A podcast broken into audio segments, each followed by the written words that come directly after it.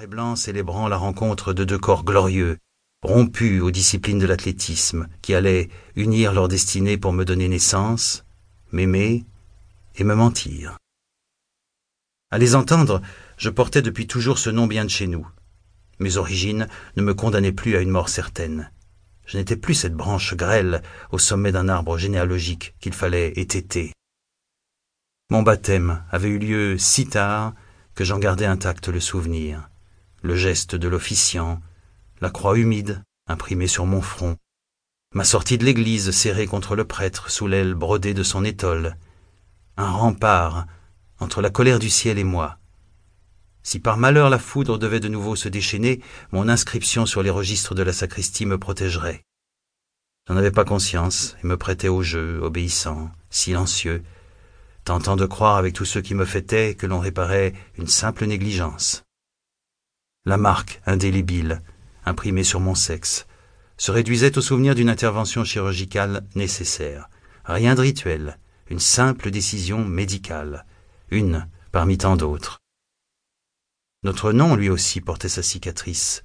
Deux lettres, changées officiellement à la demande de mon père, orthographe différente qui lui permettait de planter des racines profondes dans le sol de France.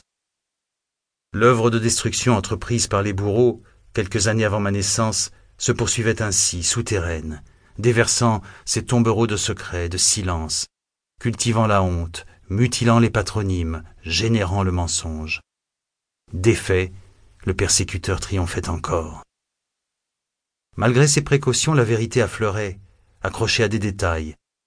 Quelques feuilles de pain azime trempées dans de l'œuf battu et doré à la poêle un samovar, moderne style, sur la cheminée du salon, un chandelier, enfermé dans le buffet sous le vaisselier. Et toujours ces questions. Régulièrement on m'interrogeait sur les origines du nom Grimbert. On s'inquiétait de son orthographe exacte, exhumant le N qu'un M était venu remplacer, débusquant le G qu'un T devait faire oublier. Propos que je rapportais à la maison, écartés d'un geste par mon père, nous nous étions toujours appelés ainsi, martelait-il. Cette évidence ne souffrait aucune contradiction. On trouvait trace de notre patronyme dès le Moyen Âge. Grimbert n'était-il pas un héros du roman de renard? Un M pour un N, un T pour un G. Deux infimes modifications, mais M avait recouvert N. Dépossédé du j'ai, j'obéissais désormais à l'impératif du T butant sans cesse contre le mur douloureux dont s'étaient entourés mes parents, je les aimais trop pour tenter d'en franchir les limites, pour écarter les lèvres de cette plaie. J'étais décidé à ne rien savoir. Longtemps mon frère m'a aidé à surmonter mes peurs, une pression de sa main sur mon bras, ses doigts qui ébouriffaient mes cheveux, et je trouvais la force de franchir les obstacles. Sur les bancs de l'école, le contact de son épaule contre la mienne me rassurait, et souvent, si l'on m'interrogeait, le murmure de sa voix à mon oreille me soufflait la bonne réponse. Il affichait la fierté des rebelles qui balayaient les obstacles, des héros de cours de récréation suspendus au vol d'un ballon, des conquérants qui escaladaient les grilles.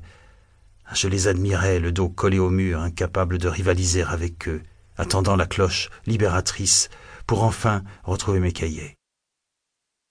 Je m'étais choisi un frère triomphant, insurpassable. Il l'emportait dans toutes les disciplines pendant que je promenais ma fragilité sous le regard de mon père, ignorant l'éclair de déception qui le traversait.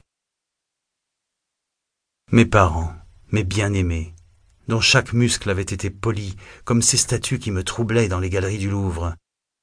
Plongeon de haut vol, gymnastique sportive pour ma mère, lutte, agrès pour mon père, tennis, volet pour tous deux, deux corps faits pour se rencontrer, s'épouser, se reproduire.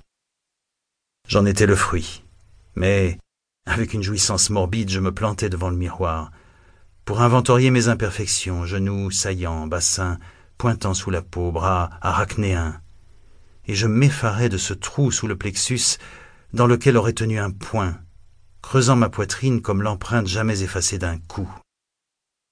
Cabinet de médecins, dispensaires, hôpitaux, Odeur de désinfectant couvrant à peine l'aigre sueur d'angoisse, atmosphère délétère à laquelle j'ajoutais mon obole, toussant sous le stéthoscope, offrant mon bras à la seringue,